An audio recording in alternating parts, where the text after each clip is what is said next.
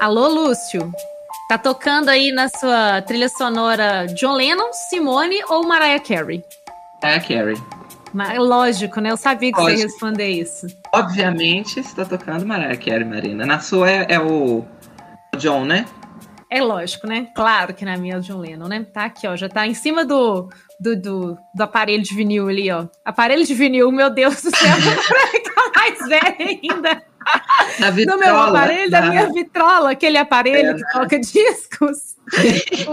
tá lá o John. Bom, e a Simone tá tocando aí nas lojas, então acho que ela não vai ficar triste, não, porque ela tá bem representada. Inclusive, se vocês ouvirem um fundo musical de Simone, é porque o João Lúcio mora no centro de Belo Horizonte e as lojas estão abertas até às 10 da noite. E no coração da cidade, com fundo de Simone, de vez em quando toco uma Adele também, eu não acho ruim, acho importante valorizar.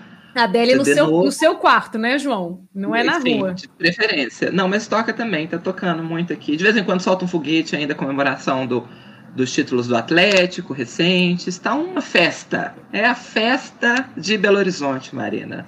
É Natal, é Galo, é Ano Novo, é tudo. É a Adele. A missa do Galo, que inclusive vamos comentar hoje. o Exatamente. tema é outro galo, mas o, o tema Hoje a gente vai gravar um podcast diferente, Marina, um episódio diferente, temático, Special. natalino, praticamente um, um, episódio especial de comemoração de fim de ano para a gente comemorar que 2021 vai acabar. Felizmente, com a glória do Senhor, este ano está acabando. E a gente resolveu então aproveitar esse clima gostoso de Natal, de quase férias, ainda não estamos, mas temos fé que entraremos a gente vai fazer um episódio natalino. A gente escolheu aqui alguns contos, dois contos especiais de Natal, cuja temática é alguma. Não é nem a temática, mas se passa durante o Natal, né? São dois contos cujo enredo se passa durante o Natal, para a gente comentar, e um de fim de ano, um de Réveillon. João Lúcio, que inclusive está falando atrás dele, de fundo, tem uma árvore de Natal piscando aqui tem uma no árvore meu olho, de Natal e tem um, um presépio também, porque um dos contos é sobre presépio e nós vamos comentar.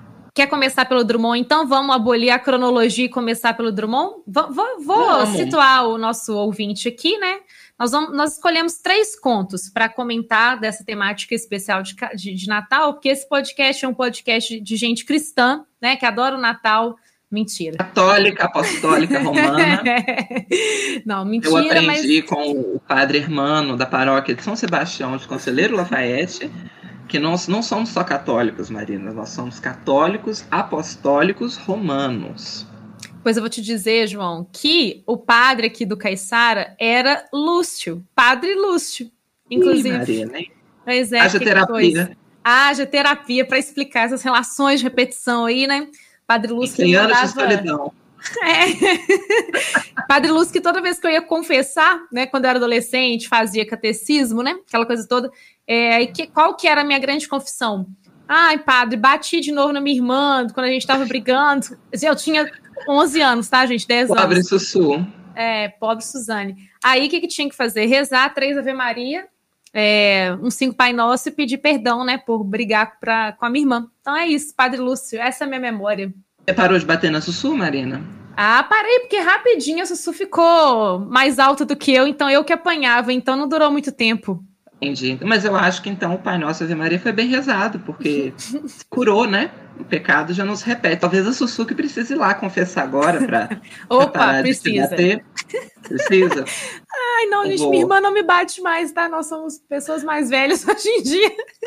Que bom, Marina. Acho é. saudável. É, não tem briga de famílias, não tem esse tipo de barraco, não. Natal, inclusive, né, que é uma época não só de comunhão, mas também devido aos cenários políticos todos aí, de barracos. Né? Então, de, barra de casos de família, praticamente. Inclusive, um dos contos, né? O conto do Mário é um, um caso de família aqui é. que a gente vai ler. E até agora eu não falei que nós vamos falar então de três contos, né? O primeiro conto que a gente vai começar a comentar vai ser o Presépio do Carlos Drummond de Andrade, seguido aí do, do Piro de Natal do, do Mário de Andrade, que acredito que muitos de vocês já devem ter lido, inclusive na escola, esse conto, né? Ele é bastante lido. E por último, o Feliz Ano Novo, do Rubem Fonseca. É, para a gente comemorar o Réveillon, entrar naquele clima.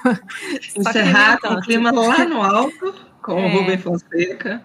Mas é isso, nosso roteiro. Quer ir pelo Drummond, então, primeiro?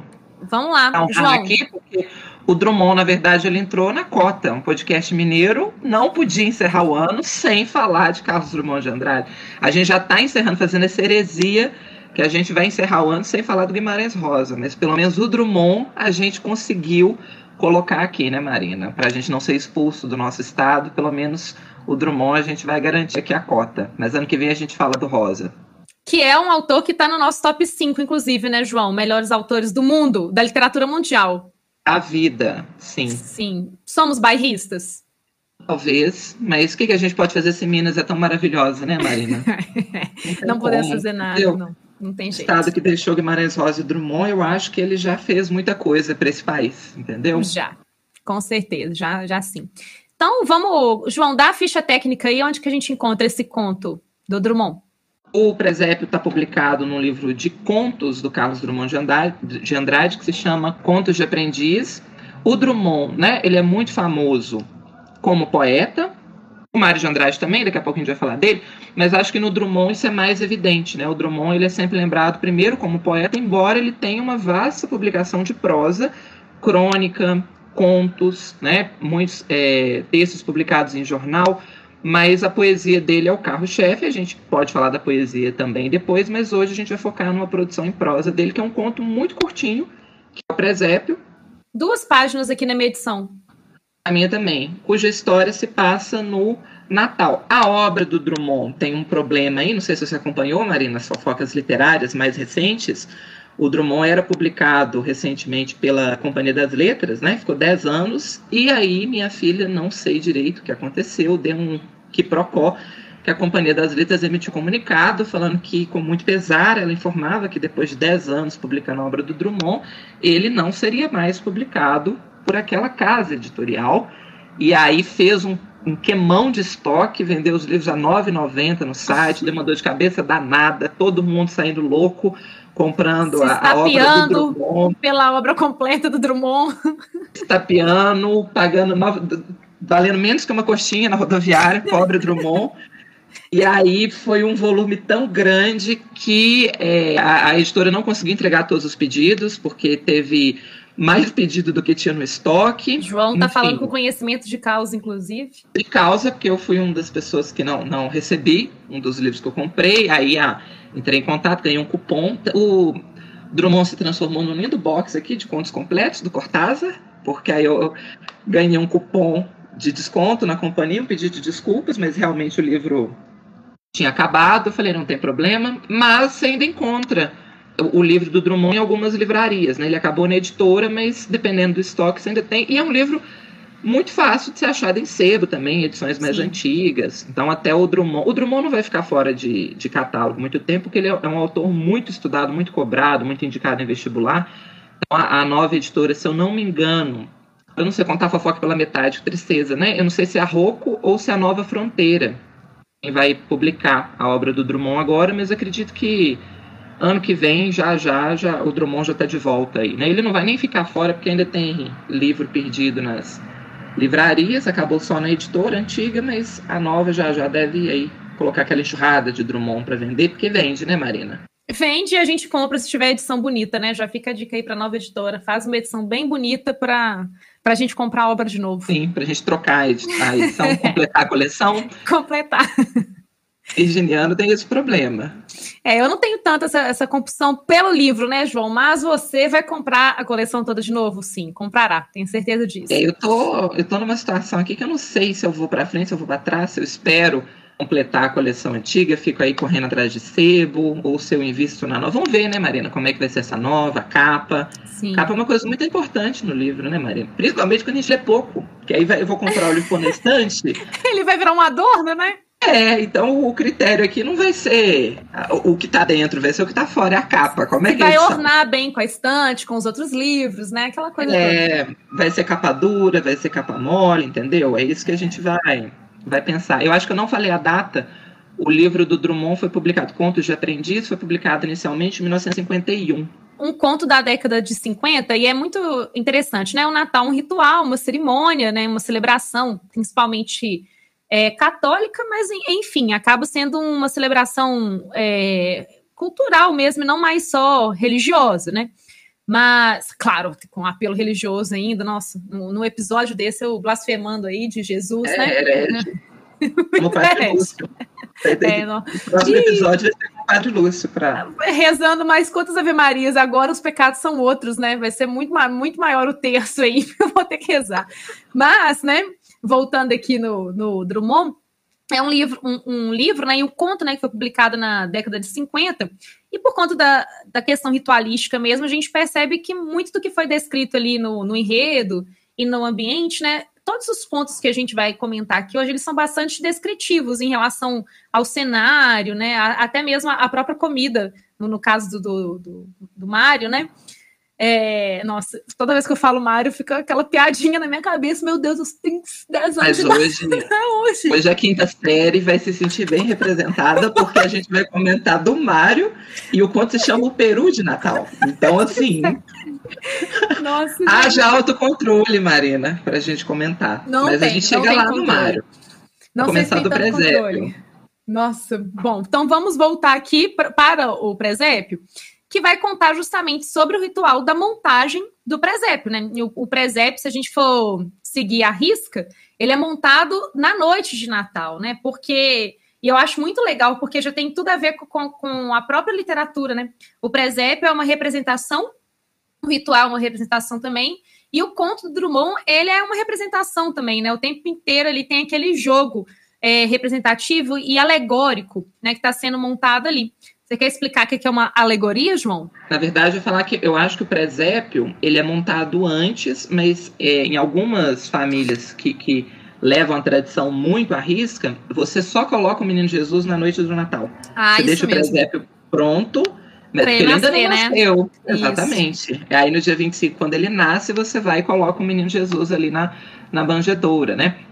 A alegoria, Marina, é um, uma figura de linguagem, né? Vamos, vamos pegar aqui o, a didática. Tá com saudade de sala de aula, Marina? Não, Nem entrou não, de férias e já Não, tá. obrigada. Mas é uma, uma, uma, figura de linguagem que basicamente é um, um, Eu acho a forma mais tranquila de entender como se fosse um conjunto de metáforas. Ela é Isso. é uma grande metáfora que você trabalha ao longo de todo o conto, né? Geralmente a metáfora ela é localizada, quando você tem toda uma construção que perpassa toda aquela narrativa, aquilo se torna uma alegoria. A gente comentou, só para dar um, um, exemplo aqui mais concreto, né? A gente tem um episódio sobre a Lígia Fagundes Teles, em que eu acho que tem um grande exemplo ali de alegoria, que é o conto Antes do Baile Verde, que é sobre o carnaval, que você tem uma alegoria da Tatisa ali sofrendo uma dúvida moral e ética enquanto ela vai montando uma fantasia e essa fantasia se torna uma alegoria, na verdade, uma, uma grande metáfora, mas é uma alegoria porque está durante o conto inteiro, sobre essa própria fantasia social que ela está vestindo, né? sobre essa máscara social que ela coloca, sobre o fato de fingir ser uma, uma coisa que ela não é, ou estar se comportando de uma forma que no fundo ela não, não gostaria, enfim. Mas a alegoria é porque você tem essa construção metafórica durante toda a narrativa, durante todo o conto. Não é isso? É. Isso, tá, tá, certinho, viu, João? Tirou 10 aí na prova. Tem 10, que bom. Pô, parabéns, ilustrativo, passou no Enem, viu? É, é, 900 aí. Então, olha só, é, tem uma personagem que eu já quero começar a comentar. Então, gente, aqui é o Vitor Brauer, né, o editor desse podcast incrível. É, nesse momento parece que a internet de má qualidade, né, a internet de barro dos nossos professores aí, deu pau, algum pau, cortou. Enfim, vocês vão ver como é que ficou. Queria mandar um Feliz Natal para todos os ouvintes aí e pedir para vocês compartilharem o, esse podcast para os nossos amigos Marina e João Lúcio poderem comprar um inter... pagar uma internet de qualidade e comprar um microfone de melhor qualidade também e para facilitar meu trabalho. Um beijo para vocês. Então, o nome né, e o narrador já começa falando que a das Dores ela é uma representação da boa moça mineira, né? Ele não fala mineira, olha que coisa, né? Ele não fala que é mineira, deixa entender que é de um interior, mas conhecendo Drummond como a gente conhece um, um pouquinhozinho, né, João? Nós já sabemos que ele tem bastante esse gosto aí é, do, do, comentário, às vezes muito ácido, inclusive, sobre algumas tradições interioranas, assim, de Minas Gerais, né? E conhecendo Minas, como a gente conhece também, a gente fica bem. Mas você ia falar do nome, né? O próprio nome é muito mineiro, porque ele é grafado dessa forma, das dores, né? Das dores, tudo juntinho. É a S-D-O-R-E-S. E, e, que já remete à, à dor mesmo, né? A das dores, é aquela que tem em si todas as dores do mundo aí, né? Para pegar aí o sentimento do mundo do, do Drummond para fazer esse trocadilho, João. Você gostou desse trocadilho? Gostei muito, achei bastante. Gostei muito, nota 2. ah, tá bom, obrigada. Eu pensei que você ia falar menor ainda que, que essa, mas tá bom. Lembrei também Nossa Senhora das Dores, né? É, claro. Tem tudo a ver com o clima, né? É, o conto se chama o presépio, mas pode ir, Marina. É, e, e, por que que chama da, das dores, né? Porque cai no colo dessa boa moça mineira. E a tradição, que é passada pela tia, principalmente, de montar o presépio, né? Então, é uma família composta de pai, mãe, ela, né, e mais outros irmãos, parece que são todos o sexo masculino, inclusive, mas a ela cabe a tarefa de montar o presépio. É, é como se a gente estivesse vivenciando ali, né? Na montagem do presépio, né, e por isso a alegoria, né? Cada personagem que a das dores vai colocando ali, o camelo, o carneiro, é, o, o, rei mago, né? Enfim, os, os, personagens do presépio. Ela vai associando com algum momento de alguma forma daquela família, é, com algum momento, é, com, com, algum momento não, né? Com algum participante daquela família, algum parente, algum membro daquela família ali, e fazendo essa associação. E é interessante porque a das dores ela carrega para além dessa tradição que a gente sabe que é esse resquício de um patriarcalismo muito grande nas famílias mineiras. Ela fica numa briga muito grande, porque qual que é o conflito desse conto aí? Ela tem que montar o presépio e ela tem que ir à missa do galo. E ela tem que escolher o que, que ela vai fazer primeiro, se montar o presépio ou ir à missa. Só que ir à missa vai ser uma coisa muito importante para ela, não porque ela quer rezar, né? Mas é porque lá ela vai encontrar o cara pelo qual ela está apaixonada, o Abelardo. Então ela ela resolve montar o presépio, porque ela tem que cumprir com a tradição, né? Então, olha a, a coisa da, do patriarcado, né? Assim, caindo nas costas da mulher aí, da, das dores, né? Que tá ali sofrendo com isso. Mas ela, enquanto tá montando o presépio, que é a, a coisa do, do, divino, do sagrado, né? Da celebração do nascimento de Jesus, ela fica com o Abelardo na cabeça o tempo inteiro. Então, profano e sagrado vão se misturando aí na montagem do presépio, né? O que é, é bastante vamos dizer assim, né, é uma desmoralização, né, da, da cena da família mineira, isso daí, né? É um conto, é, depois eu, quando a gente comentar do conto do Mário de Andrade, mas eu acho que os dois se encontram muito nesse ponto, porque é um conto que vai fazer uma denúncia social, não contra o Natal e o clima do Natal, mas contra essa burrice de determinadas obrigações sociais, né, como que a, a, a divisão da tarefa, esses rituais que são feitos e exigidos, principalmente no interior, eu acho que os dois contos pega um pouco esse aspecto, mesmo que o do Mário não se passe no interior, mas você vê que tem muito do conservadorismo, dessa tradição, que mostram como que essa burocracia esvazia o próprio ritual em si. Você fica tão preocupado no como, em quem deve fazer, que é obrigação dela, tem que fazer dessa forma, não pode ser isso, que você acaba praticamente liquidando todo o clima de Natal, todo o clima festivo de reunião familiar, que deveria ser o ponto principal do Natal, né?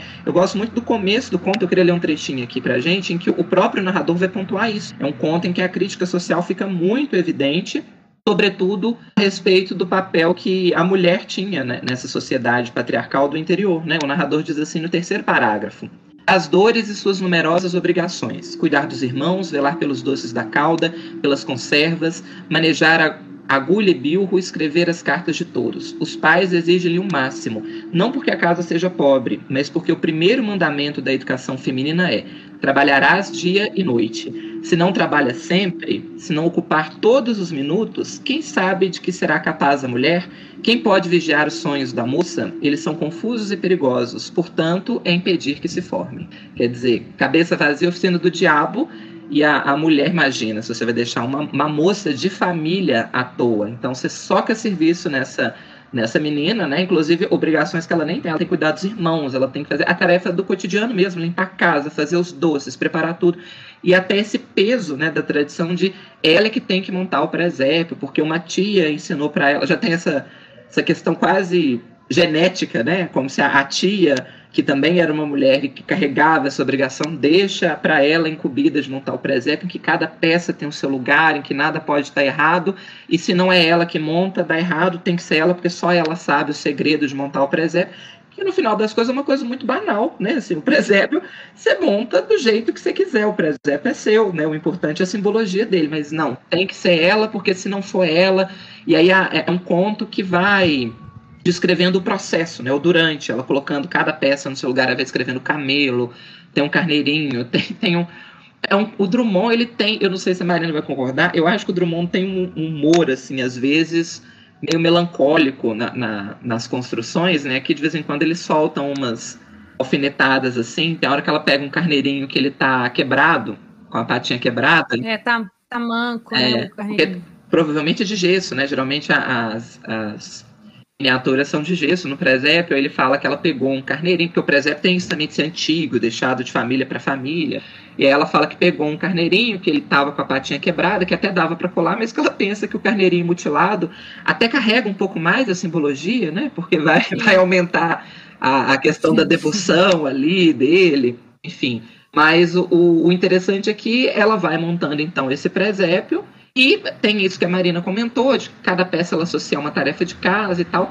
Mas o final, eu acho muito curioso o movimento que o Drummond faz, porque ela começa quase a erotizar. Ela tá com o Abelardo tanto na cabeça. Ah, não acho que é quase erotizar. Eu, eu definitivamente acho que é um conto erótico, é, porque tem uma a cena final, né, que você vai comentar aí, né? Ela, quando ela tá com o Abelardo na cabeça e tudo o Drummond vai descrevendo ela passando a mão na pele do camelo, e não é na pele do camelo que ela tá passando a mão, definitivamente. Né? Ela fala, né? Ela, é, o narrador fala, e aí o, o, o toque. Do, e é curioso porque é uma estátua de gesso, ele já tá, faz até uma, uma projeção, né? Que ela encosta na miniatura do camelo, lembra o toque do pelo do camelo, e ela já projeta o toque suave da mão do Abelardo, né? E aí ela começa a. É a erotizar o toque ali das peças do, do presépio, lembrando. E o cigarro da mão da, do Belardo, né? Que é a coisa do fogo, né? Da brasa. É. Então tem todo o clima de sensualidade por trás desse conto Veja, aí você também, não adianta né, falar. nada, a família mandando ela montar presépio para ela ficar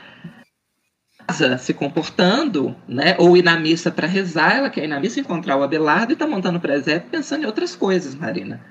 Sim. E tem uma, um trecho que eu acho muito bem humorado, né? Melancólico e bem humorado, né? Porque é, que é o, a coisa do Drummond, inclusive, né? É uma tristezinha com um, um resquício do humor ali também. É, ele coloca uma frase que é assim: e ai do presépio que cede novidades. Né? Ah, é. Então é isso. Essa, essa mulher ela tem que realmente fazer a tarefa de montar o presépio tal como a tia fazia, porque ai daquele que se, se atrever a romper aí com a tradição, né?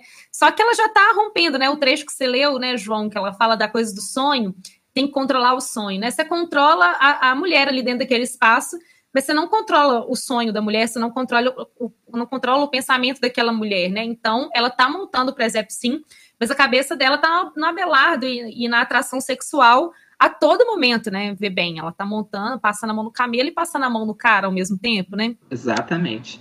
E aí ela Será que a gente lê? Eu queria ler o último parágrafo. Se você não. Assim, não, não acho que é um conto. É um conto de duas páginas, gente. Então, assim.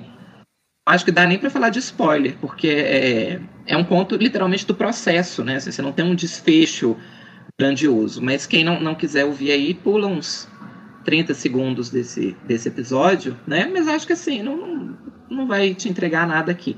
Mas o final eu acho muito representativo desse, desse erotismo, porque começa assim, o último parágrafo mas das dores continua, calma e preocupada, cismarenta e repartida, juntando na imaginação os dois deuses, colocando os pastores na posição devida e peculiar à adoração, decifrando os olhos de Abelardo, as mãos de Abelardo, o mistério prestigioso do ser de Abelardo, a areola que os caminhantes descobriram em torno dos cabelos macios de Abelardo, a pele morena de Jesus e aquele cigarro quem botou ardendo na areia do presépio e que Abelardo fumava na outra rua. Ele esperando ela, né? O que, que esse cigarro tá fazendo aí, né? Pelo amor de Deus. É, é. Tira esse cigarro aí de perto do menino de Jesus. É uma imagem forte, tá né? Porque fogo. parece que o, que o presépio virou só um cinzeiro, né? Quer dizer, assim, ele, ele é completamente reduzido é. a nada, assim, a, a simbologia dele toda ali vai ser apagada. Um cigarro do Abelardo jogou a tradição toda fora, né, pela pois é. janela, é. porque o que importa é o Abelardo, no final das contas.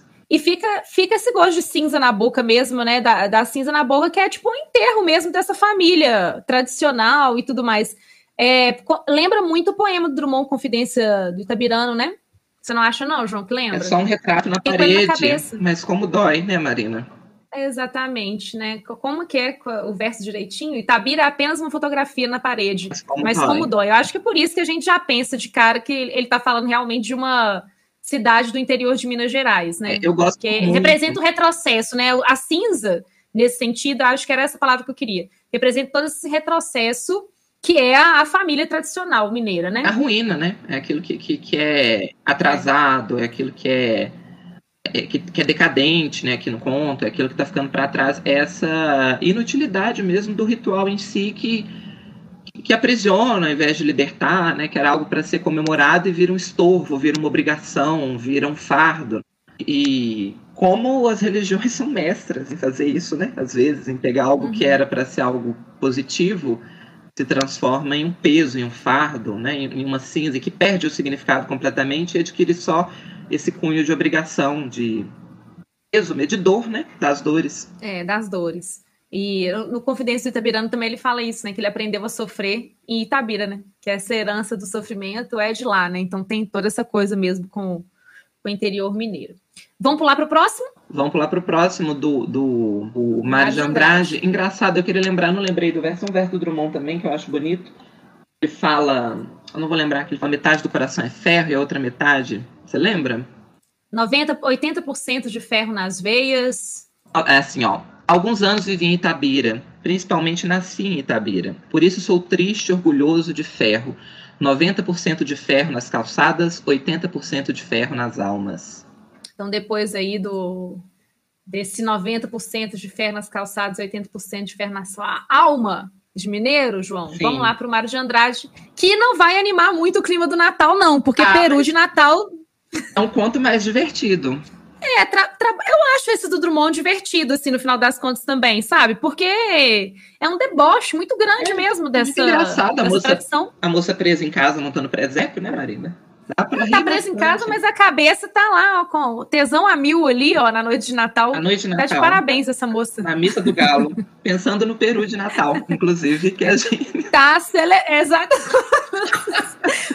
Pode ser que nasça uma pessoa depois? Pode ser que nasça uma pessoa, olha só, não é, da vida. Não é o menino Jesus. Provavelmente. Se você quiser colocar o nome de Jesus, você pode sim, João, por que não? Mas não vai ser o anjo Gabriel quem vai passar esse recado. Vai ser. Vai ser o Abelardo. Vai ser uma concepção mais tradicional, né? Mas que, que heresia, Marina, a gente fazendo trocadilho. Mas agora vai ser isso, gente.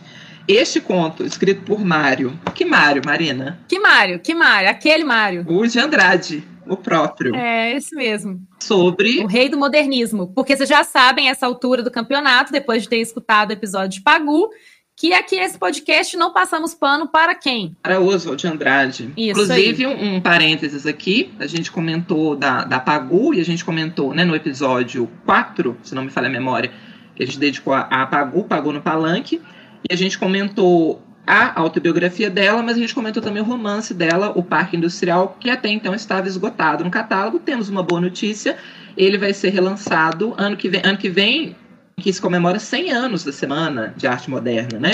Então, as editoras estão aí a mil, já divulgaram várias homenagens, vários livros críticos e teóricos, e a Companhia das Letras vai reimprimir o Parque Industrial já está em pré-venda, né? A gente sabe que foi por conta do nosso episódio, né, Marina? A verdade ah, claro, é a verdadeira, a verdadeira vanguarda é, é o, o, várias histórias, né? E aí ouviram, a gente botou na mesa, eles rapidamente encomendaram Reclamamos que não tinha edições, inclusive. Com Lilia Schwartz e Roberto Schwartz e já fomos é, atendidos. rapidamente, prontamente nos atenderam. Prontamente, Eu agradeço muito aos dois. É, sim. Um grande abraço para Lili. É. Beijo, Lili. A gente acha você maravilhosa, inclusive. Caso ela esteja nos escutando, fica aqui o nosso beijo para Lili. Tenho certeza que é o tipo de, de programa que ela faria ouvir. Escutar a gente com certeza, com João, certeza. não tenho dúvida, não. Acho que a gente é, é, o tipo de, de humor, inclusive, que talvez ela tenha, mas é isso. Fique registrado quem quiser ler. Acho ela só não foi apresentada, a, a, ela não foi apresentada ainda, né? É o verdadeiro é, eu, humor, eu, tá tudo certo. Tem um autógrafo dela, que eu fui no lançamento do Brasil Minha Biografia. Assim, conhecer ela me conhece. Se ela Obviamente, é claro que ela vai lembrar de mim, porque uma pessoa pedindo autógrafo para ela é uma coisa muito rara de acontecer na vida dela. Tenho certeza que ela se lembra jovem, de Minas jovem, tô forçando muita barra, né, também, mas enfim. Na época você era mais jovem mesmo, do Brasil, uma biografia, na primeira edição lá. É. Realmente, João. É uma biografia Mas alguns anos se passaram, né? Belle da Starling, é. Heloísa Starling, professora da UFMG, inclusive. É, a gente pode comentar se um dia eu conseguir terminar de lê-la. Também. Mas sim, maravilhosa, porque até onde li e já recomecei a leitura um milhão de vezes, é linda demais essa biografia. Você parou aonde, Marina? Diz verdade. Ai, João, eu tenho vergonha de falar Parou isso. quando o Pedro Álvares Cabral chega, né, Marina? Eu não consigo sair Capítulo, da parte da escravidão ainda. Dois, é inacreditável. É. Inacreditável. Mas é porque é muito denso também, né? É. A gente vai vai lendo e tem que, tem que fazer algumas pesquisas durante a leitura, porque senão fica muito empobrecido, né? A leitura um também, sei lá. Eu parei, menina. Acabou de ser publicada a República no Brasil. Ah, sim. Inclusive, eu tenho outro aqui dela também, da, sobre a, o Dicionário da República aqui, que também está fechado. Eu comprei, sabe o quê? A biografia dela do Dom Pedro II. Eu adoro Dom Pedro II. Eu também gosto, a gente fala, já comentou sobre já isso, comentou. né? Um gosto que a gente tem como. É, tem, Cara moderno, né? Tem seus problemas, mas assim, muito simpático. Sim, tem seus problemas, porque branco, rico, homem, né? E eu acho que a grande questão ali é, é a, como que ele lidou com a escravidão, né? Que a escravidão sustentava o, reina, o império no Brasil e ele meio que fazia uma vista grossa. Não digo que apoie, mas também longe de mim querer acabar com isso. Então, assim, é o grande ponto que depõe contra ele. Mas fechando esse enorme parênteses que a gente fez de Pagu, a Lilia Schwartz e a isso tudo Dom Pedro mostrar II. que a gente é fã da Lilia mesmo, né? Ó, para fazer isso. E ela também é nossa, tanto é que republicou. Aí. Isso. Obrigada, João. Muito obrigada. Mais peru de Natal. Você come peru, João? Eu como. Eu, eu gosto bastante. Marina. Eu não. Não, né? Marina não. é vegana. Exatamente. Vegana não, vegetariana. É, vegetariana. Vegetariana. E aí você não gosta, né, Marina, de peru de Natal? Não, e não, eu acho que eu já te contei isso, né? Parei de comer carne no dia que resolvi, eu e minha irmã, resolvemos, né, eu e minha irmã, fazermos um peru de Natal para um ano novo. Oh. Há um tempo atrás. Aí, isso. É por e aí, na hora que a gente pararam, tá errada. É no Natal, não é no Réveillon. É, não, já tinha comido no Natal, mas aí foi minha mãe que fez, quem fez, né? E, inclusive, a gente pode até puxar esse gancho aí das mães, né? Fazendo a, a ceia do Natal, que tem tudo a ver com o conto. Mas aí, a gente ia passar um ano novo, isso já tem um tempo, já tem... Que eu não como carne, já tem uns seis, sete anos. É, e aí a gente foi preparar esse período... Esse período... Misturei pernil com peru. Esse peru de, de, de Réveillon, né? Para ser que a gente ia fazer com os amigos, e na hora que a gente tirou aquele bicho perfeito de dentro do saco, né? Então a gente ah, vocês choque, tipo, ele? meu Deus. In natura, sim? Ah. Não, in natura é, João. Fui ali no seu Zé, falei que passa esse, Ai, passa gente, esse na tem, faca aí pra mim. Eu passa sou do interior, Marina, entendeu? Eu tô acostumado com, com a brutalidade. É, assim, sim, né? a gente depenou, tudo aquela coisa. Claro que não, não, né, João? Uai, tem gente que depena não. peru. Tá não, muito... sadia, com termômetro. Ah, termômetro. Pra não queimar. Vem com termômetro pra não é. queimar. É. Piruzinho da sadia. Mas aí tava tão linda que a gente não teve coragem de comer. E desde aquele dia eu não comi Menina, mais carne. o piru de Natal te ah, é. traumatizou, então. Me traumatizou. Pois eu gosto bastante. Eu não sei fazer, quem sabe, nessa ceia de Natal. Eu não aprendo com a minha mãe, já que eu aprendi ali com a das dores, que a gente tem que manter as tradições, tem que passar E o Mário de Andrade vai justamente dizer lá na década de 40, que foi quando ele publica esse, publicou esse conto aí, o Peru de Natal. Você quer dar a ficha técnica aí rapidinho, João?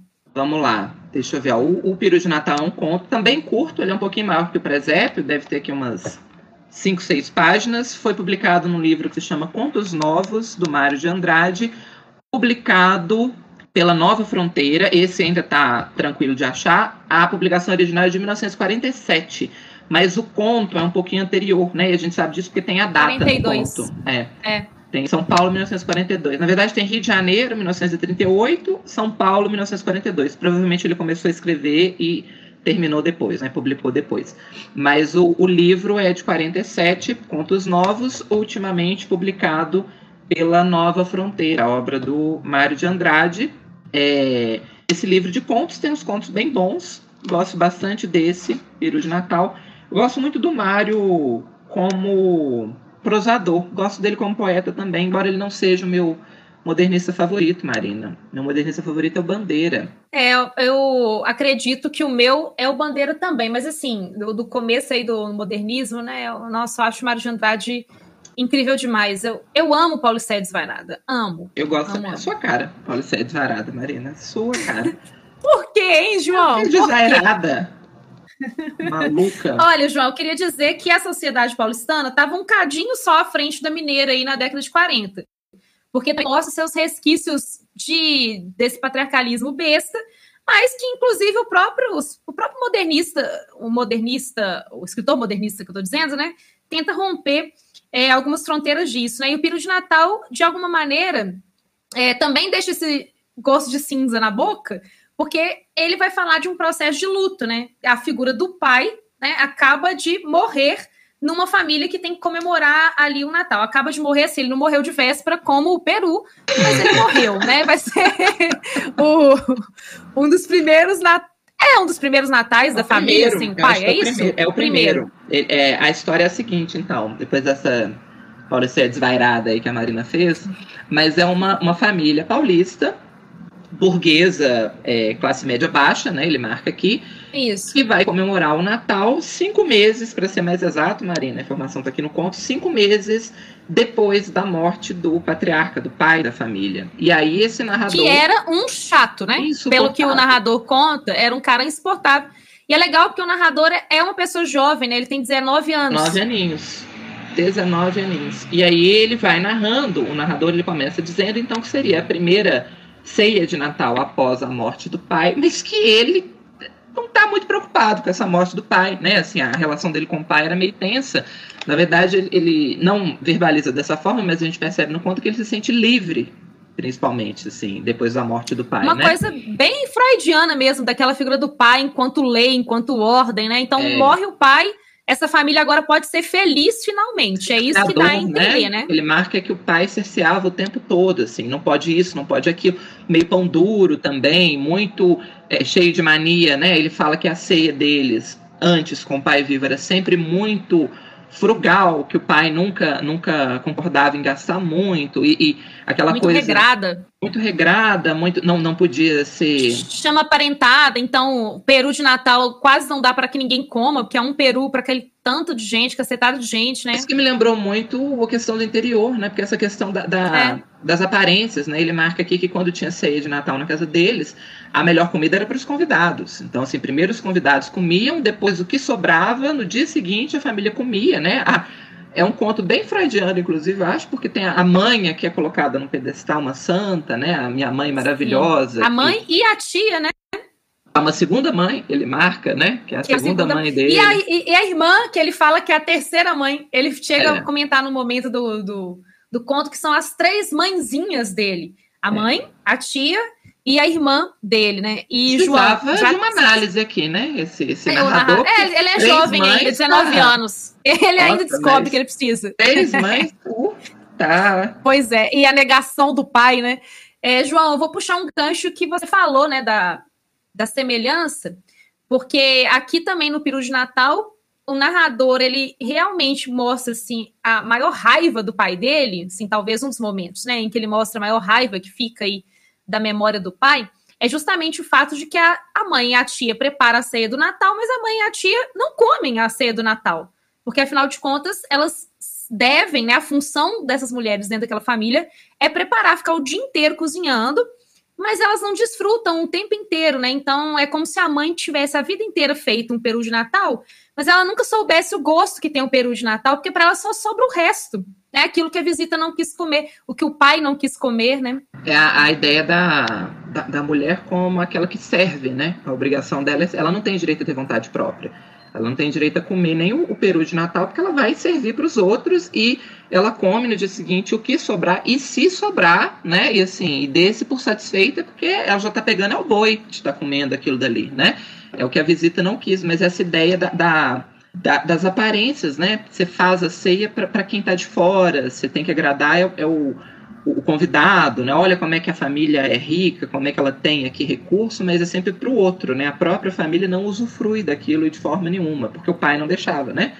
O pai era sempre esse, esse caráter castrador, né? Para usar a palavra do, do Freud aqui.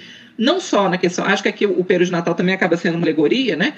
Ele vai representar, na verdade, essa, esse desejo de alegria, de excesso, de liberdade é. que o pai proibia, de gozo né? mesmo, né? É. E pela comida. Inclusive né? de, de, de, sentir desejo pela comida, exatamente. exatamente. É, João, e é tanto essa coisa pelo pra, do, do, prazer pela comida, né? Acho bonito toda a vida, para ser bem mineira aqui agora também, que é felicidade gustativa. Então, eles estão experimentando, pela, talvez pela primeira vez no Natal, é, essa felicidade, esse prazer em comer a ceia, né? Mas na verdade é tipo assim, um prazer de que a comida foi feita ali por eles e para eles todos, e não para as visitas que estão é, chegando ali, que às vezes eles ficaram um ano inteiro sem ver. O narrador, inclusive, faz essa, é, é, essa dicotomia, né? É, o Natal que é passado com vários parentes e o, o, Natal que é passado pela família, o núcleo, né? Família mesmo, que é bem menor do que esse da parentaia toda. E como é bem melhor quando eles conseguem passar esse Natal só deles, né? Com muito mais intimidade. Ainda que durante o Natal ali a tia e a mãe, principalmente, se lembrem do pai e fiquem tristes, né? Porque ainda estão passando por um processo de luto. E tem essa coisa da culpa, né? Nossa, a gente vai comer esse peru de Natal no ano da morte do, do seu pai, né? Do, do marido, no caso da mãe. É, mas tem a felicidade gustativa, e né? Marca, experimentando isso aí. Acho muito bonito, porque durante. É, o conto, na verdade, então, é bem parecido o conto que é o processo, só que aqui é o processo da ceia, né? Ele decidindo, ele fala para a família: não, esse ano a gente vai ter uma ceia só nossa, não vamos convidar ninguém, e a gente vai comer um peru de Natal. É ótima frase, porque ele fala assim: bom, no Natal eu quero comer peru. É a frase que ele anuncia, né? E ele, como se fosse assim, como assim? Sempre come, né? Mas muito rebelde, né? É. Mas é, é, o óbvio aqui, mas no, no contexto ele ganha um outro, um outro contorno, né?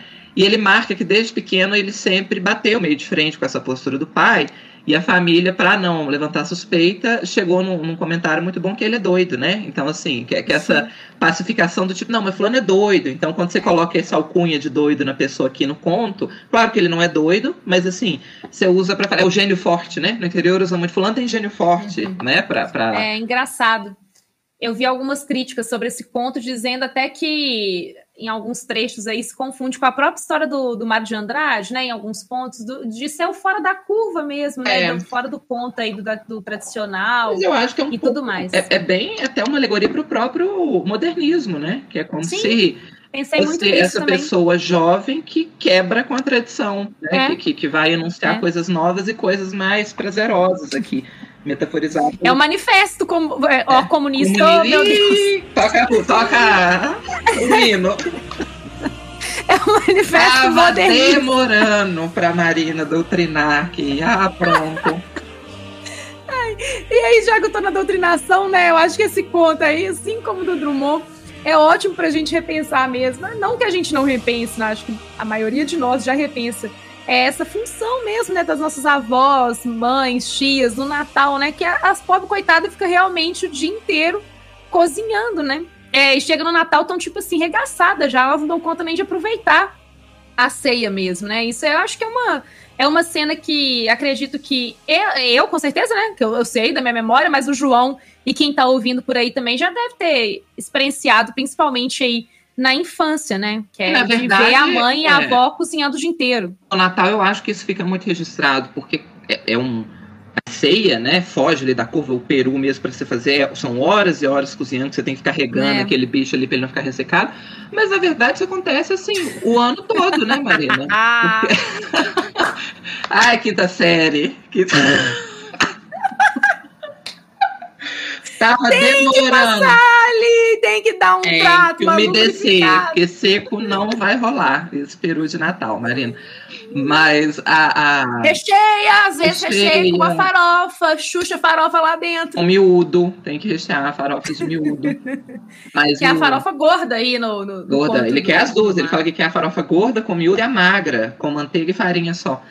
Mas é. essa coisa que você falou, na verdade, assim, infelizmente, é reproduzido o ano todo, né? Até hoje, a mulher ainda é encarada como a, a, o almoço é responsabilidade da mulher, lavar a casa, mesmo quando a mulher trabalha fora, é, é, cai no colo dela muitas vezes, né? Ela que tem que preparar o almoço, ela que tem que fazer a, a, a, casa ficar limpa o tempo todo, ela tem que cuidar dos filhos. Ainda é muito cristalizado na mentalidade brasileira essa coisa de casa é função da mulher, pronto, acabou. O homem tem que trabalhar fora e colocar dinheiro em casa, né? E a mulher é, é, é quem vai garantir aqui o funcionamento do lar. Mas o que eu acho interessante nesse conto, eu acho que ele vai ganhando tons de humor, né, ao longo. Ele, ele eu acho ele um conto bem humorado ao longo de todo o processo aqui.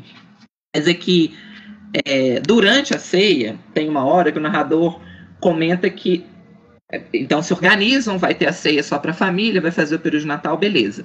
E aí, quando a ceia está acontecendo, pesa o clima. E aí ele começa a ficar muito com raiva, porque ele fala assim: mesmo morto, o meu pai estava naquela mesa, meu pai estava atrapalhando. Nem depois de morto ele descansava, porque todo mundo estava comendo e as pessoas começam a se sentir culpadas, igual a Marina falou, de mas eu tô aqui comendo essa ceia, sendo que meu marido, o meu pai, né, um, acabou de falecer. E aí a estratégia que ele usa eu acho maravilhosa, porque ele diz assim: a forma como o nadador constrói, né? Você tem dois inimigos, o Peru e o pai morto. Ele fala: se eu elogiasse o Peru, eu ia perder a guerra, porque todo mundo ia se sentir mais culpado ainda.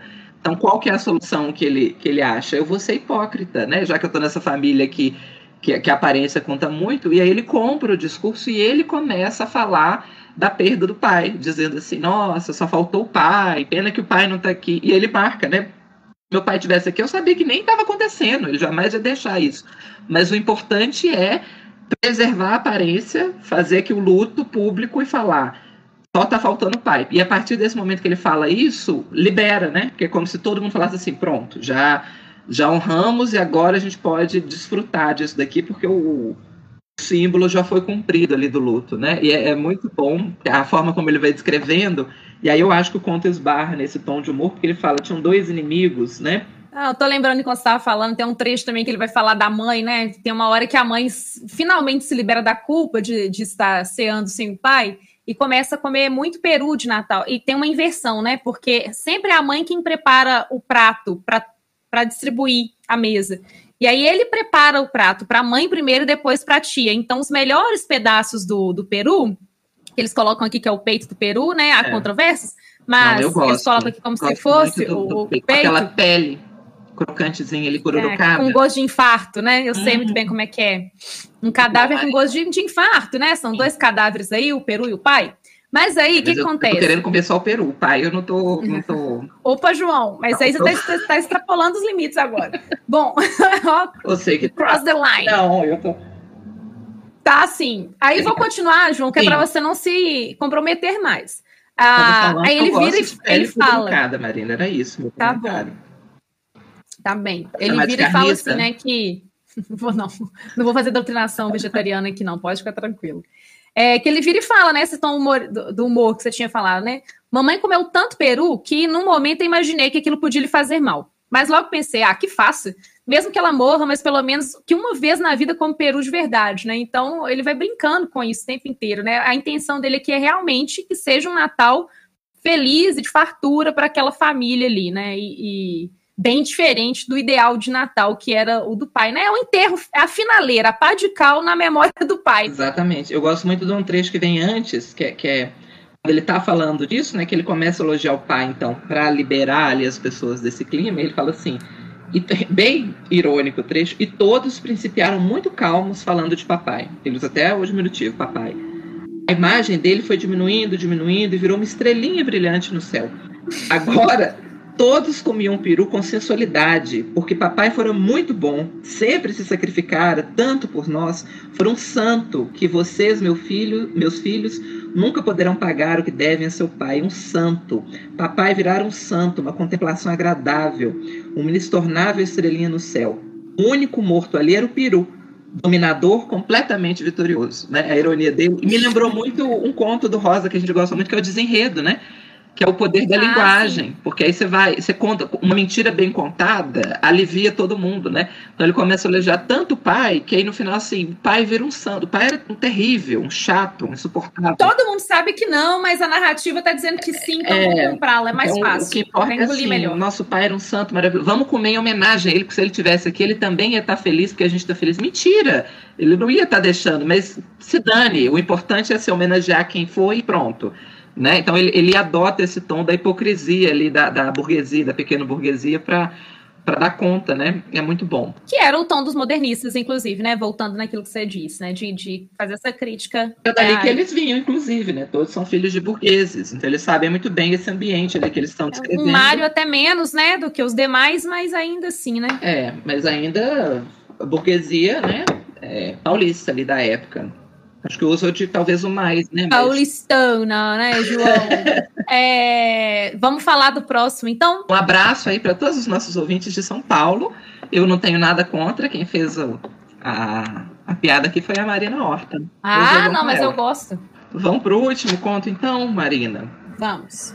Que é um conto, assim, a verdade seja dita, para quem nos escuta aí, é um conto que está aqui pura e simplesmente pelo tema, igual os outros dois, na verdade, porque a gente queria um conto de ano novo, de Réveillon, a gente só conseguiu lembrar desse. Se você tiver um outro conto, um outro livro sobre virada de ano, o que se passa no Réveillon, indica pra gente, porque a gente fez aqui um esforço mental, não conseguiu, a gente só lembrou do Feliz Ano Novo, do Rubem Fonseca, que é uma porrada na nossa cara, é uma bomba, é um conto assim pesadíssimo, mas eu acho um conto muito bom. Eu acho um dos melhores contos do Rubem Fonseca, inclusive, que é um autor que eu gosto muito. É, é, acho que ele publicou muita coisa, então nem tudo eu gosto, mas do que eu gosto, eu gosto muito. Eu acho ele um dos grandes leitores, inclusive, do Brasil do século 20 e 21. Assim, eu acho que ele toca num ponto que é crucial para a gente entender o nosso país, que é a questão da desigualdade social, mas ele puxa pelo viés da violência né, urbana. E o que ele mostra é uma sociedade, não tem caminho, né? não tem segredo. Uma sociedade desigual igual a nossa vai ser uma sociedade violenta. Se você vive numa sociedade em que muita gente tem pouca coisa, em que pouca gente tem muita coisa, isso vai gerar praticamente uma guerra civil. Nos contos dele, o cenário é quase esse de uma guerra civil entre pessoas que têm muito e pessoas que não têm nada, porque você. Não, não é só a questão da posse, né? É o peso simbólico ali que as pessoas são alimentadas o dia todo, a exposição midiática, compre isso, se vista assim, seja assim, e as pessoas não têm dinheiro para comprar comida. Então, assim, é, é muito evidente que o que vai acontecer é umas pessoas vão começar a se valer do, do recurso da violência, mas não é, falando assim, fica parecendo que ele, que ele é muito é, não quero gerar essa impressão de que ele está tá falando que a pobreza gera violência. Não é isso que ele está falando. O que ele está falando é um pouco mais aprofundado. O que ele está dizendo é que não é a, a, pobreza em si, é o capitalismo como um todo que é gera. Que, que a violência ela não é quebrada se o ciclo de pobreza não é quebrado, né? Porque Exatamente. o capitalismo, e, inclusive, sobrevive da, da violência. Ela precisa, ele precisa disso, né? Para eu acho que ele é, mostra fazer medo. É, que ele faz um, um, uma volta interessante, porque ele mostra assim a violência ela acontece muito antes de você matar, de sequestrar, de roubar. A violência acontece quando você dá uma ceia de Natal completa, um Réveillon numa festa milionária que todo mundo está usando joia, roupa da moda, e você tem do lado uma população passando fome. É isso que começa ali o problema, né?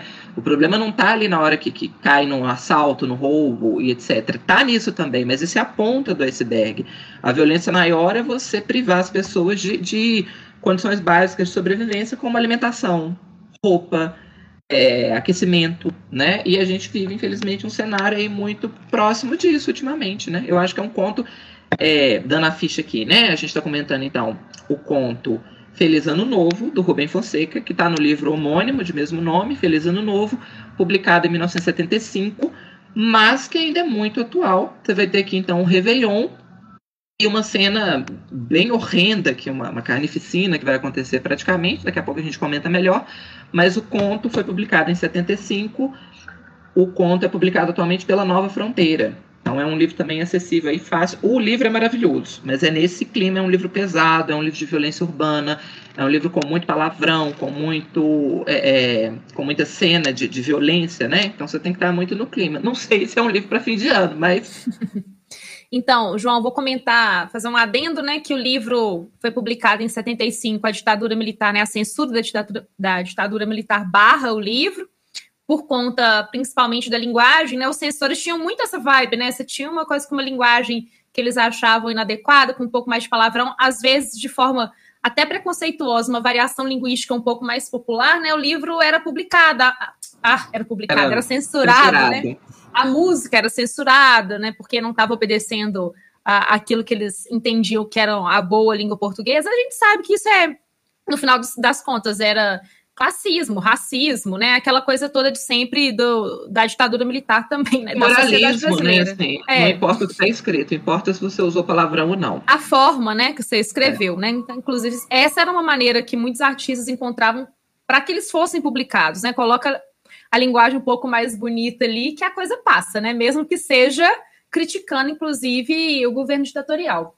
Mas aí ele é publicado, então, depois, de novo, em 85, no processo de redemocratização, e ele se torna o best-seller, né? Do best-seller mesmo e best-seller do Rubem Fonseca. Né? Eu acho que, você, enquanto você foi comentando, eu fui pensando que talvez o Feliz Ano Novo ele seja realmente assim, é para quem nunca leu o Rubem Fonseca, um livro exemplo, né? Olha, o Rubem Fonseca tem essa linguagem, tem essa estrutura narrativa, tem esse mote, né? O mote aí da violência urbana, da desigualdade social, a linguagem muito é, boca suja mesmo, né? Porque ele fala palavrão aqui o tempo ele não, né, gente? Os personagens, narradores falam palavrões demais o tempo inteiro.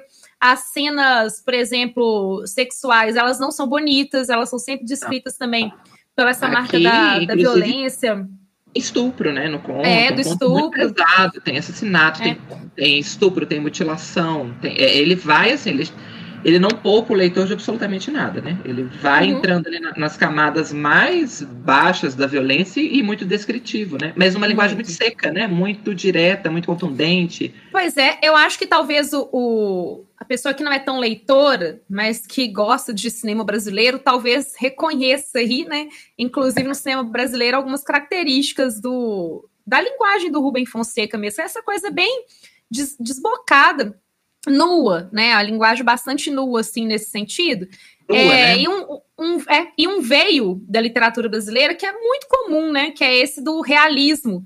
É, esse realismo quase puxado lá para o naturalismo mesmo, né? De mostrar, é, talvez ali, o mais cru mesmo do ser humano, né? O mais é, horrível. Só que aqui esse horrível marcado, claro, por essa influência do sistema capitalista e das desigualdades sociais, né? E aí, João, tá, você... Historicamente, né, ele está na década de 70 e 80 dessa geração.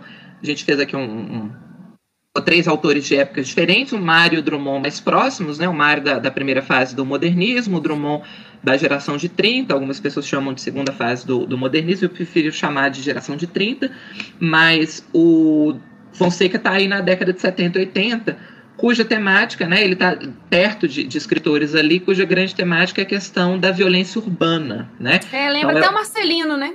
Marcelino Freire, né? É, Marcelino Freire, Dalton Trevisan, o próprio Caio, o... Fernando Abreu, Paulo tá nessa Lins, geração. Cidade de Deus, né? Que é mais, é, mais pra é. frente, mas também tem essa linguagem, né?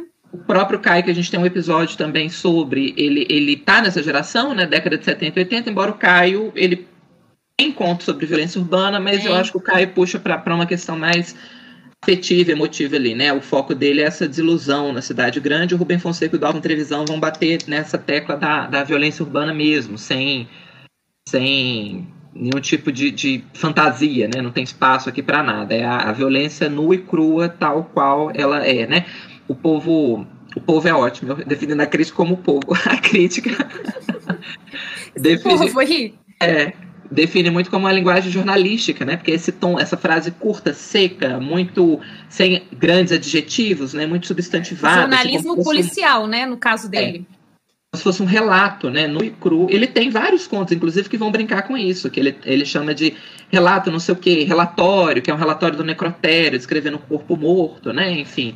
Mas ele vai eu gosto muito do Rubem Fonseca por esse tom de crítica dessa sociedade vazia da violência pela violência, da desigualdade social, desse abismo social mesmo que a gente está e que a gente tem voltado, infelizmente, aí recentemente, né? Acho que a gente pode, então, agora falar um pouco da narrativa. Você já começou a dar uma pincelada, né? Então se passa. É, não é bem na noite de ano novo, né? Porque ele começa um pouco mais cedo o, o tempo aí. É, a gente tem pessoas que estão comentando ali que, que a gente entende ao longo da narrativa que eles são criminosos, eles roubam bancos, né? Já fizeram uma série de outros assaltos e tudo mais. E que essa galera tá passando fome. Então já tem esse primeiro contraste eh, social que é mostrado. Porque eles estão vendo no jornal, é, eles colocam desse jeito, né? As madames do, do Rio de Janeiro, porque agora eles estão vivendo no Rio, mas já viveram em São Paulo, é, também fazendo pequenos e grandes assaltos em São Paulo e agora estão no Rio de Janeiro. Eles moram num, num, na Penha, se não me engano, é isso, João? Eu acho que é. É. Vou lembrar moram... o bairro. Eles, eles é. vivem é. fugindo, na verdade, né? Mas é. acho que a, a, a, oposição é Penha e Leblon. Não é isso? São Conrado. Conrado. e São Conrado. É.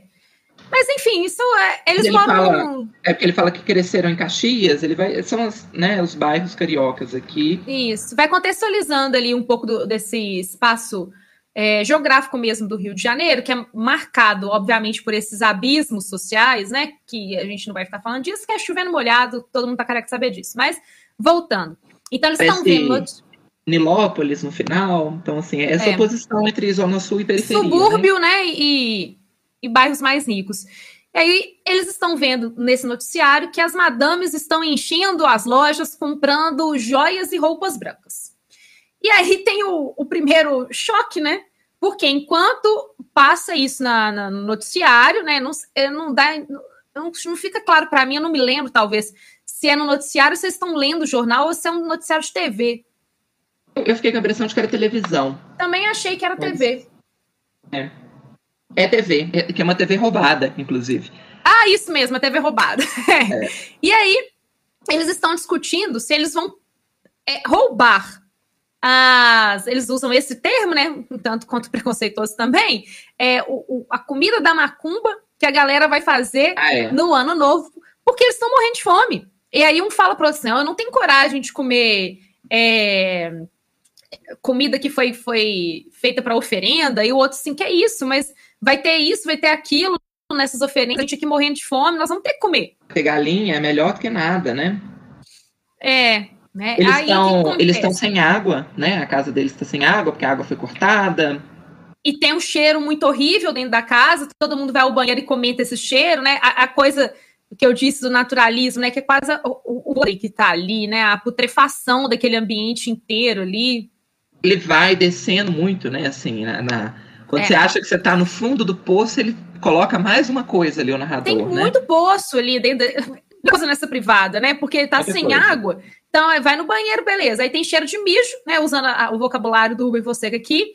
Tem cheiro de, de, de, fezes e tem cheiro de, de sêmen, né? Porque eles comentam com o outro, não, mas pelo amor de Deus, você precisava de bater punheta nesse banheiro aqui que não tem água, né? Agora vai ficar é. com esse cheiro para impregnar ainda mais esse apartamento que a gente vive aqui com o fedor desse banheiro. Então vai sendo descrita essa cena, né? Eu lembrei muito do cheiro do ralo. Sim. então, me lembrou muito o Mutarelli, né? Essa descrição desse cheiro e tudo mais. E aí eles começam a meio que planejar um assalto, né? Um assalto à ceia de ano novo de alguém. Então, o primeiro motivo do assalto seria esse, matar a fome. Então, olha que, que instinto mais primitivo mesmo, é de sobrevivência. Mas é, é a, a, a, questão também da vingança, né? De, de como é que Sim. pode, enquanto eu tô aqui sem água, sujo, passando fome, ter uma, uma família que vai se reunir, vai comer do bom e do melhor, usando diamante, as pessoas estão indo comprar roupas de, de 7, 15 mil reais para passar uma noite só, depois não vai usar aquela roupa para nada. Então, esse abismo né, gera um pouco dessa, dessa ideia de, de como que o, o capitalismo, a nossa sociedade, ela gera essa competição né, em, em Umas pessoas têm absolutamente tudo, inclusive para gastar com coisas absolutamente fúteis. As outras estão morrendo de fome, praticamente. Estão pensando se vão roubar ali a oferenda da, da, da entidade para matar é. a fome, né? E até a coisa do, da violência sexual é colocada nesse clima é. de rivalidade, né? Eu vou estuprar aquelas mulheres que jamais dariam bola pra gente. Né? Então tem esse clima também da vingança, né? Do, de desejar aquilo que nunca vai ser deles, assim, essas mulheres nunca serão é. nossas. Que tem um outro conto, só um parênteses aqui, mas que o Rubem Fonseca, que é muito famoso, que ele vai trabalhar, esse que é o Cobrador, né?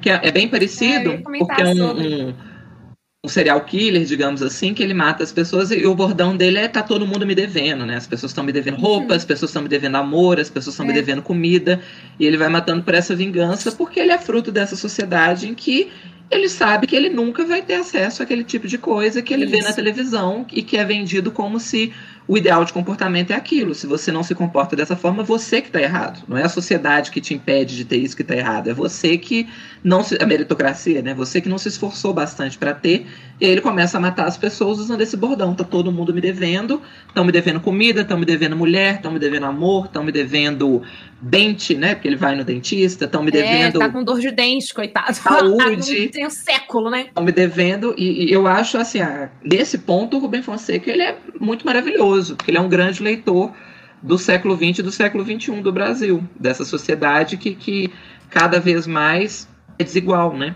Em tudo. Posso fazer um parênteses, já Pode. que você falou do cobrador? A Patrícia Mello, né, que é uma escritora contemporânea, ela tem o, o livro O Matador, uhum. que é inspirado no conto O Cobrador, do Rubem Fonseca. E O Matador, da Patrícia Mello, por sua vez, virou o filme O Homem do Ano, com o Murilo Benício, né, que ele tá com aquele cabelo descolorido, ele tá, inclusive, maravilhoso no filme. Ah, é, Marina? Não, eu tô achando ele bom ator, né? Maravilhoso, bonito. Bonito também, mas é, é isso menos importante que é desdobramento do conto O Cobrador, né? É, a Patrícia Mello, ela é filhinha, né, de Rubem Fonseca, digamos assim. Esse episódio, acho que a gente tá gravando ele aqui num formato diferente, então as fofocas a gente já tá contando aqui ao longo do episódio, não vai ter a sessão Isso final, porque mesmo. a gente já, já falei tem. ali da questão da edição do Drummond. Aí eu vou contar uma fofoca então para você, Marina, já que você entrou nessa seara.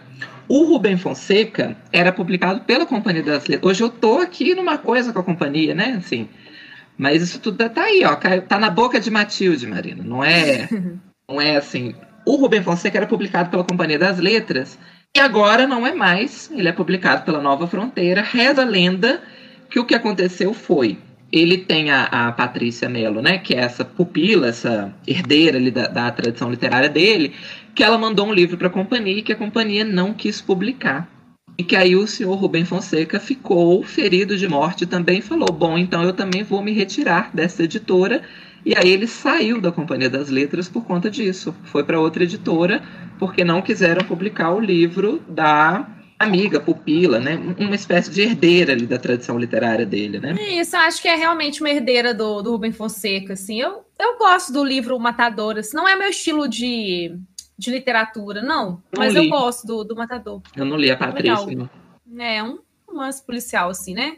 Vai, o personagem principal, inclusive, é esse aí, o que vai cobrar, né? Tá, o mundo tá me devendo que eu sou um fudido e. Pelo amor de Deus, tô com dor de dente. Preciso resolver essa dor aqui. Mas voltando ao conto, então eles vão assaltar uma família rica uma na noite de ano novo para pelo menos aproveitar da ceia para matar a fome. Mas aí, João, continua aí. Aí vira um, um, horror, assim, um cenário de horror. Porque eles. E, o que eu gosto no conto é porque você percebe o ódio, né? O que está motivando ali é o ódio, na verdade, no final das contas. Porque quando eles chegam lá, eles se deparam com aquela fartura, com aquilo tudo. Vira, vira um cenário, uma chacina, né? Eles começam a matar as pessoas aleatoriamente, eles vão roubar tudo que eles podem. Então, anel, tem uma cena muito forte que a, tem um anel, ele quer roubar um anel do dedo, e aí o anel não sai, aí ele chupa o dedo da pessoa para tirar o anel, depois ele corta o dedo, né, da, da, da mulher para roubar o anel. Não, ele tira na mordida. Ele, ele não morde, consegue né? tirar né? com. Cortou, com Marina. Só que ele corta com o dente. É, corta com o dente, é. É verdade, João. Ele arranca o dedo. Aí tem. Aí vira um, um festival de horror. Assim. E eu acho, eu acho é, interessante assim, o, o jeito que ele vai colocar, né? Que ele chupa o dedo então tem uma coisa meio erótica ali da, da desse, dessas chupadas de dedo, né? Nossa, que, que, termos são esses que eu acabei de usar aqui, mas tudo bem. E ele fala, um, um outro fala com ele, né? Tipo, é, e aí, você não, não quer comer essa mulher? Já que você está chupando, ele fala, não, tem um nojo dessa mulher. E esse nojo é o nojo da classe social, né? Que está sendo posto ali. Eu não quero é, transar com essa mulher, não quero nem estuprar essa mulher, né?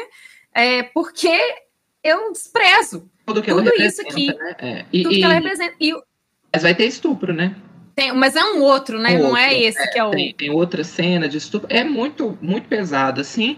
Vira uma carnificina, assim, né? Depois eles vão embora. E aí acaba o conto meio que eles planejando o que, que eles vão fazer dali depois, né? Mas acaba o conto, eles não são, não são, eles não estão satisfeitos, né? Porque eles falam, espero que ano, ano que vem seja melhor. Então, quer dizer, a gente foi ali realmente matar a fome, né? E olha o que aconteceu. Olha o que que. Porque ele, eles sabem que eles vão continuar com isso, né? A fome é um negócio que você tem que matar todo dia. Não adianta você ter matado a fome ali um dia. É, E é literalmente matar a fome, né? Levar para o sentido literal mesmo da, da, coisa, porque tem matança, né? No, no, no, conto e tudo mais. De novo, volta a alegoria. Gostei bastante, Marina, da sua citação da alegoria, porque eu acho que ela fecha os três contos, porque é, é uma alegoria dessa. É, não, alivia né, o que eles fizeram ali, porque eles sabem que enquanto eles estiverem vivos, eles vão serem sujeitados a coisas que eles não podem ter que outras pessoas vão ter, a fome vai voltar todo dia, mataram, estupraram, roubaram, mas continuam sem água, continuam sem, sem comida. Então, assim, é, é, é a ideia do ciclo, né? Enquanto você não romper o ciclo de pobreza, esse tipo de situação vai só piorando, porque cada vez mais muitas pessoas vão não ter acesso a nada, enquanto poucas vão ter acesso a tudo e você cria essa competição interna, né? É, é praticamente um, um, cenário de guerra civil, porque são dois grupos opostos mesmos, né? E quando se encontram, é isso que acontece: é chacina, é guerra, é, é, é violência de todas as formas. O conto, eu amo, que ele se chama, porque é um conto terrível, tenebroso, assim, com, com cenas muito pesadas, e ele se chama Feliz Ano Novo, né? É de, uma, de um sarcasmo, eu nem acho ironia, eu acho que é de um sarcasmo mesmo aqui, assim, muito forte, né? Porque o que ele mostra é, é isso, essa podridão humana em todos os sentidos aqui representados, né? E a violência de todas as formas. Eu vou. Já que a gente leu os trechos dos outros, vamos ler aqui um trechinho do, do Rubem Fonseca também, até mesmo para ilustrar essa coisa da linguagem, né? Ora. Vou pegar um trecho aqui que, que eu acho que deixa bem evidente essa coisa da, da classe social aqui também. Então, eles estão na cena mesmo do, do, do roubo, né? Da, da, casa que eles entraram para cear, mas na verdade eles estão roubando e tocando terror.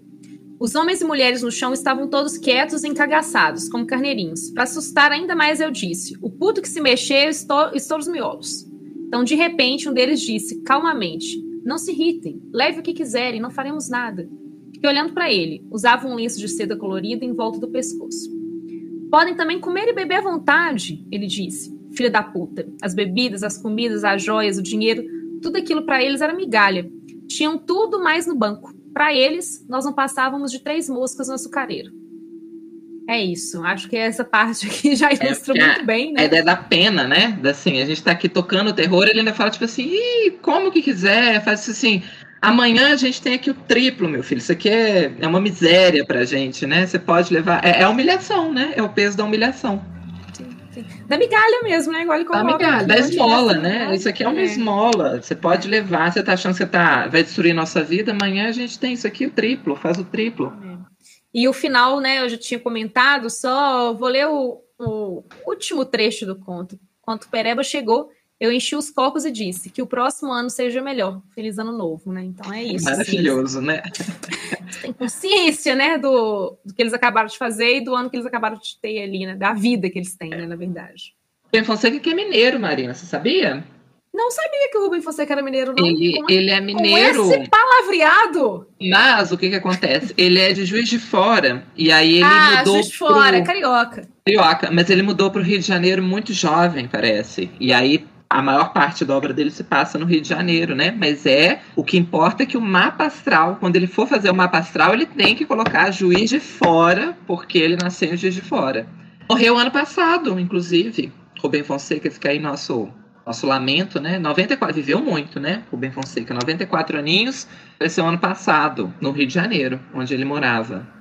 Eu acho que tem um grande autor aqui, ó, da nossa literatura contista maravilhoso. Nesse livro Feliz Ano Novo, Recomendo também o conto que se chama Passeio Noturno. Tem dois, gosto tem um também. e o dois, mas eu gosto muito do um. Que vai dissecar um pouquinho também essa podridão da nossa sociedade. Um autor maravilhoso. Irmão, lá no alto, Marina. Mais alguma coisa? Dicas de Natal, Marina? De Ano Novo? Dicas de Natal, tente não brigar com a sua família, com seu parente, seu tio bolsonarista que não tomou a vacina. Não deixe pessoas não vacinadas entrar na sua ceia de Natal é montar o presépio, assar o peru, entendeu? Fechar bem a porta e a janela na hora de comemorar a ceia do, do Réveillon. São essas as dicas. E vamos para as recomendações, Marina. Quer recomendar alguma coisa de Natal? De Ano de Novo? Natal? Vamos, vamos, vamos recomendar clássicos aí, olha, do. Clássico.